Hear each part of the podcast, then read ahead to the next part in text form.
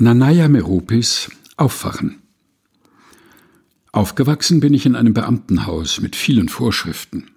Doch in mir keimte schon früh ein Freiheitswille, der jedoch bis zum Schulabschluss versteckt bleiben musste. Einem rohen Ei gleich beginne ich eine kaufmännische Lehre im Binnenhafen. Ich getraue mich nicht viel.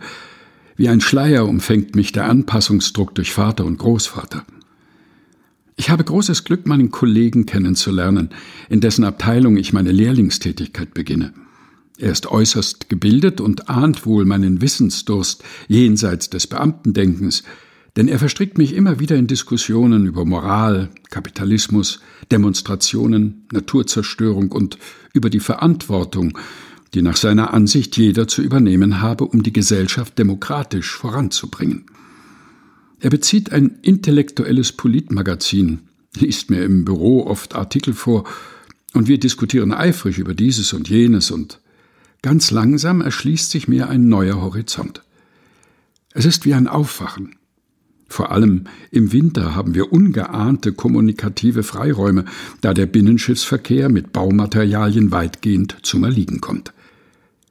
Wenn ich meinem Kollegen nicht begegnet wäre, würde ich sicher immer noch verletzlich wie ein rohes Ei leben.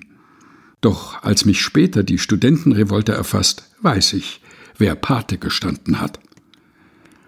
Nanaya Meropis Aufwachen, gelesen von Helga Heinold. Aus Lebenslichtspuren, ein Buch mit einem Geheimnis.